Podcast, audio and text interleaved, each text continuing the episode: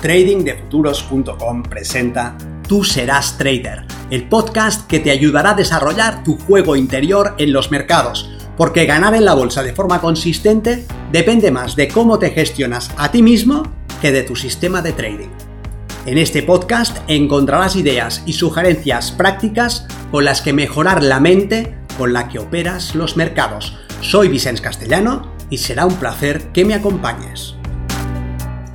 Si quieres más información sobre nuestros programas de entrenamiento para traders, visita tradingdefuturos.com.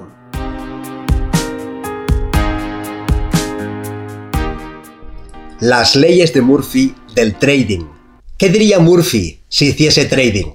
La verdad es que nunca lo sabremos, pero me da que sería algo parecido a lo que veremos a continuación. Soy Vicente Castellano, responsable del programa de formación y entrenamiento de Trading de Futuros, y me gustará acabar el año con esta adaptación de las leyes de Murphy aplicadas a la operativa en los mercados. Sin duda, la primera ley sería, si una operación puede ir mal, irá mal. Si estás operando y hay alguna cosa que no has tenido en cuenta que puede suceder, sucederá. Si hay alguna cosa que pueda ir en contra de tu mejor interés, irá en contra de tu mejor interés. Otra variación sería, si te pones corto, el precio irá largo.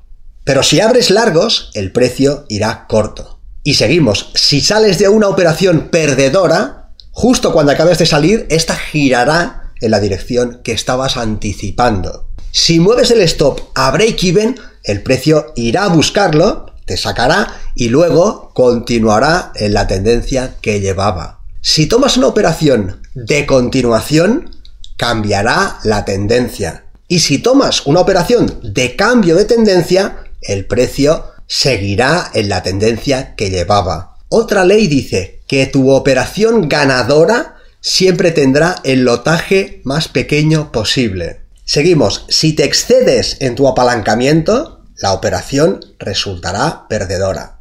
Y más, si dejas de operar porque el mercado no se mueve, al día siguiente verás que justo cuando te fuiste se reanudó la volatilidad. Si te alejas de la pantalla para ir al baño, en ese momento aparecerá la mejor operación de la sesión. Otra ley dice que el par que elijas será el que menos se mueva. Y más, si operas la sesión de la mañana, la que más se moverá será la sesión de la tarde. Si puedes elegir entre dos mercados, el que se moverá será el otro. Otra variación es que cuando entras en un mercado, el movimiento parará. Si el mercado no se mueve y sales, comenzará a moverse.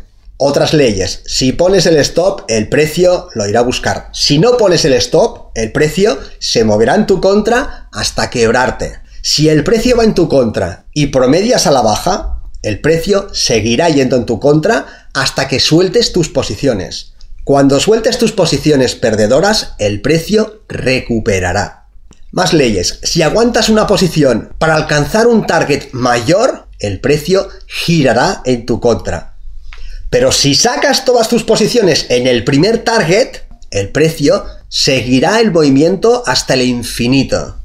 Si no tienes el teléfono de tu broker a mano, necesitarás llamarlo. Si te tomas una semana de vacaciones, será la semana con las mejores operaciones del año.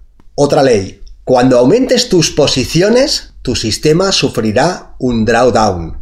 Otra ley, si ganas en simulado y pasas a real, dejarás de ganar.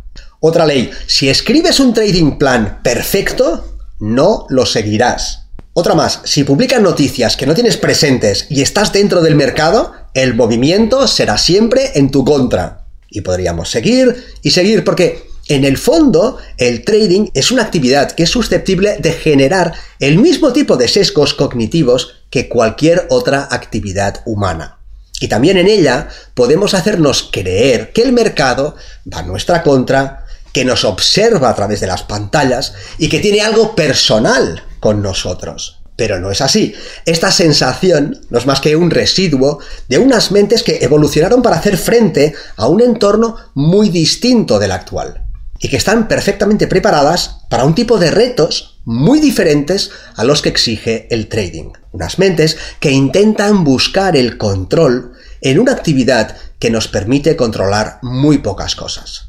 Es nuestro trabajo el comprender que no podemos controlar el mercado y debemos librarnos lo antes posible de esa necesidad subconsciente, a la vez que ponemos nuestro foco de atención en aquellas pocas cosas que sí nos son dadas controlar. Cuándo entramos y cuándo salimos, cuánto arriesgamos, qué principio estamos explotando, Deseo que estas simples reflexiones os hayan arrancado una sonrisa y aprovecho para agradeceros el seguimiento que hacéis de nuestros vídeos, vuestros comentarios y participación y os deseo unas muy felices fiestas y un mejor trading. Nos vemos en el mercado.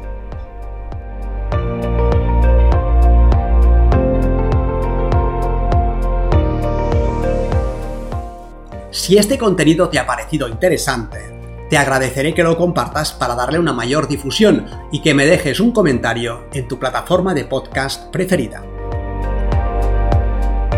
Para más información sobre nuestros programas de entrenamiento para traders, visita tradingdefuturos.com. Recuerda, una mente estirada por una nueva idea jamás regresa a su estado original.